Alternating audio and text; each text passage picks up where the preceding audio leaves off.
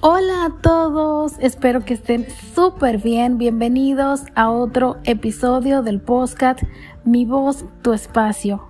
Tantísimo tiempo, los extrañé un montón, pero ahora tenemos otras alternativas más por donde nos puedes escuchar. Tenemos el, el canal de YouTube de Mi voz, tu espacio.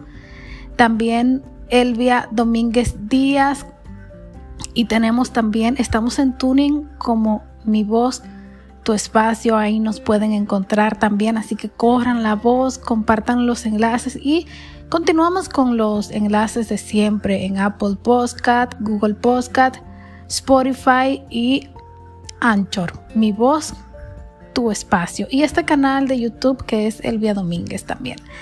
Así que a través de esas vías nos pueden localizar. Hoy tenemos un formato diferente que estamos estrenando también muchas cosas, no estoy sola y para que se vayan dando cuenta de cómo va la cosa, vamos a iniciar. Recuerden dejar sus comentarios o ponerse en comunicación conmigo a través de las redes sociales de Mi Voz Tu Espacio en Instagram y Facebook y Twitter, arroba Voz Espacio. Pueden sugerirme temas y yo con gusto los voy a desglosar. Hoy no estoy sola, hoy me acompaña una voz, bueno, mm, podría decirse que sintética, pero resulta súper natural y yo espero que ustedes la disfruten, la disfruten al igual que yo lo hago. Se llama Dalia, esa voz, así que vamos a llamarla por su nombre, Dalia, porque de ahora en adelante nos hará mucha compañía. Y bueno, hoy les traigo la reseña de mi lectura actual, Tres noches en Oslo, eh, escrito por Paula Gallego. Voy a, a dejarles con la reseña y ya luego les estaré comentando qué es lo que más me está gustando del libro y por qué se los recomiendo, en fin, con, con qué me he identificado. Así que espero que ustedes también disfruten este episodio.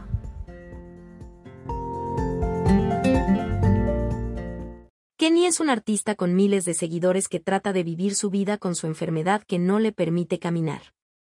Detesta que su hermano pequeño Eric esté siempre pendiente de él en lugar de disfrutando de su propia vida y de su novia con la que mantiene una relación a distancia.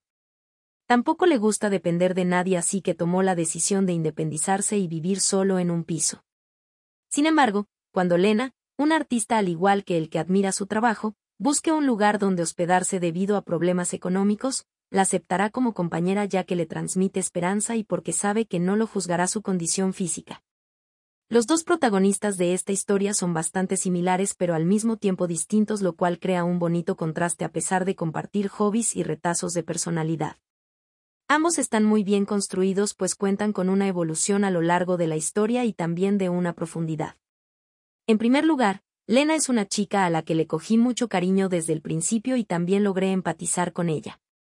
Es una chica bastante caótica que adora con todo su corazón lo que hace y eso me parece precioso. No es perfecta ni mucho menos, tiene sus defectos y sus complejos y eso la hace muy real. No es de estas protagonistas que irritan sino todo lo contrario, tiene un alma muy pura y al mismo tiempo es una mujer luchadora. Me encantó y creo que debería haber más protagonistas femeninas como ella. En segundo lugar, Kenny me ha enamorado por completo. En 13 horas en Viena me había gustado muchísimo, pero en tres noches en Oslo conocemos a un Kenny diferente y fue increíble llegar a conocerlo a fondo. No ha tenido una vida fácil debido a su enfermedad, pero eso no quita que tenga un corazón enorme y también un lado pícaro. Si es cierto que algunas de sus decisiones no me terminaron de convencer y que a veces su actitud me ponía algo nerviosa, pero logré entenderlo debido a su contexto y a todo lo que ha tenido que pasar. En esta novela, conocemos a un Kenny mucho más humano, que lo pasa mal muchas veces y que está en parte roto. Se me hizo muy realista, como si realmente existiera pues la autora lo describe con mucho mimo. Por otro lado, me encantó reencontrarme con los protagonistas de 13 horas en Viena en esta ocasión como secundarios, ver cómo han evolucionado sus vidas y volver a leer sobre ellos. Tienen también su importancia en esta novela y no pude evitar volver a amarlos de nuevo. Tres noches en Oslo está narrado en primera persona desde la perspectiva de los dos protagonistas en tiempo presente. Esta doble perspectiva es un acierto seguro en las novelas contemporáneas, al menos para mí, y en este caso en concreto me parece realmente necesaria. Fue muy interesante leer las dos caras de la misma historia, las diferentes opiniones de los personajes y sobre todo llegar a conocerlos muy a fondo. Mientras leía me daba la impresión de que los conocía de toda la vida y conecté mucho con ambos. El ritmo de esta novela es muy bueno en todo momento. Para empezar, los capítulos son cortos y siempre dejan con ganas de continuar con la lectura algo que se agradece bastante. Además, la historia tiene un algo que te atrapa y que no te deja parar de leer en ningún momento. No se me hizo pesado en ningún momento, sino todo lo contrario, fue una lectura muy fresca. La prosa de la autora ya me había enamorado en 13 horas en Viena y ha vuelto a hacerlo ya que se trata de una pluma cargada de sentimiento, que transmite mucho pero que al mismo tiempo es sencilla. Los diálogos entre los protagonistas son muy divertidos y están bien construidos. Paula Gallego me hizo pasar por una montaña rusa de emociones con sus palabras pues había momentos en los que estaba feliz al igual que los personajes y otros en los que sufría y tenía ganas de llorar. La autora sabe cómo jugar con las emociones del lector y también cómo llegar al corazón. De verdad que tiene una prosa única y si no habéis leído nada de ella os lo recomiendo. El arte es un elemento fundamental de este libro lo cual es sin duda un punto muy a su favor. He leído muy pocas novelas con protagonistas artistas y en esta en concreto la autora le da mucha importancia. Siempre están pintando, pensando sobre ello e incluso la relación se forja con ayuda del arte. Fue precioso ver el amor que ambos sienten por lo que hacen y conocer también su lado creativo y libre. Incluye también algunos poemas que me cautivaron por completo y que se me hicieron preciosos. Por último, el romance es sin duda una maravilla. Comienza como una bonita relación de amistad que poco a poco se va convirtiendo en algo más. No se me hizo para nada precipitado, sino que las cosas suceden con calma mediante escenas la mar de preciosas y de sentimientos que van evolucionando a lo largo de las páginas. Resumiendo, Tres noches en Oslo es un spin-off muy a la altura de su antecesor. Unos protagonistas con profundidad y que contrastan unos secundarios con los que me encantó reencontrarme. Un ritmo fresco y ameno desde el principio junto a unos capítulos cortos. Una pluma preciosa y que emociona. Una montaña rusa de sentimientos que me tuvo con los nervios a flor de piel. Un romance para recordar. Lo mejor, y protagonistas con profundidad y realistas y reencuentro con los secundarios y perspectiva y ritmo fresco y prosa de la autora intensa y romance precioso y arte. Lo peor, decisiones de Kenny en algunas ocasiones.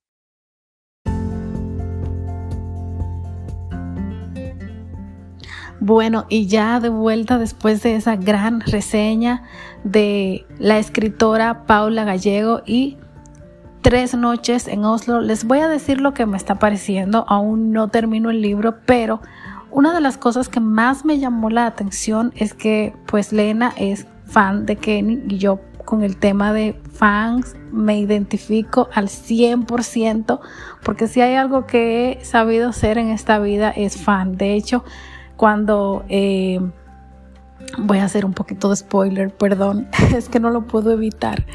Cuando eh, Kenny se muda en la casa de Elena y ella está, él está en la habitación de ella viendo los dibujos que ella hace, eh, pues ella se, se, se queda como que de repente sorprendida y dice, no puedo creer que estés aquí. Ni siquiera puede expresarlo con palabras y abre los brazos y como para, para decir que no lo puede creer que él esté ahí.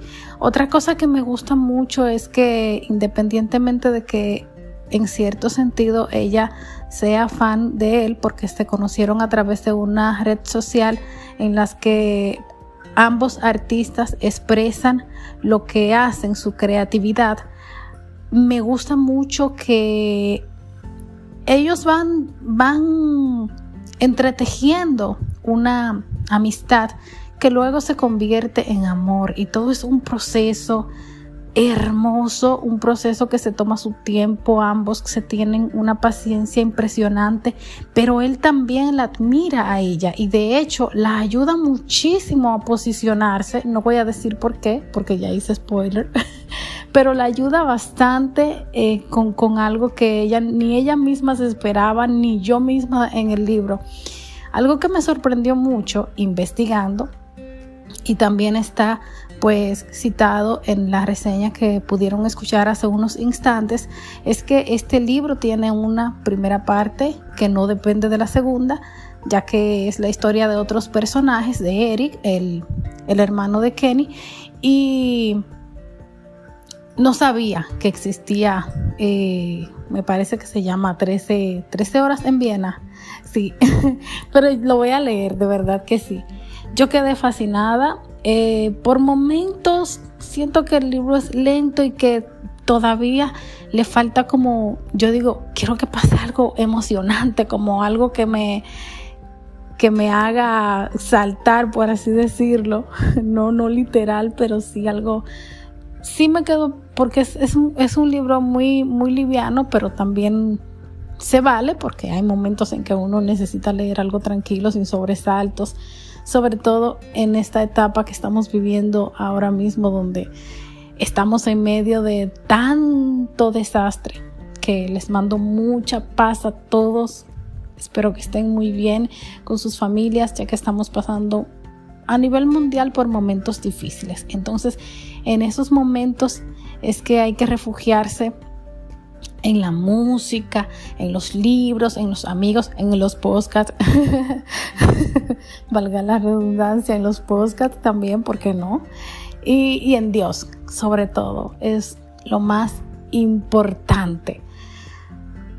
Mi gente, yo creo que este ha sido mi episodio más, más, más eh, relevante porque eh, me gustó producirlo, me gustó manejarlo y, espero que a ustedes también les gusten y que me hagan saber lo que piensan y sienten al respecto. Esperen mucha más información así, de este calibre, eh, con mucha investigación, con Dalia, porque yo para leer no soy muy buena, sí para interpretar, pero eh, no, no tanto por leer, sino por, por el tema de, bueno, como muchos saben, tengo discapacidad visual, tengo que manejarme con un lector de, lector de pantalla y esto me complica un poquito las cosas porque tengo que estar pronunciando al mismo tiempo que voy escuchando. Pero me encantó, me encantó hacer este episodio. Creo que como en el anterior se me nota mucho la emoción. Y gracias a todos ustedes Recuerden que pueden hacerme sugerencias, dejarme comentarios y ponerse en contacto conmigo para próximos episodios. Hasta la próxima. Esto es Mi Voz, Tu Espacio.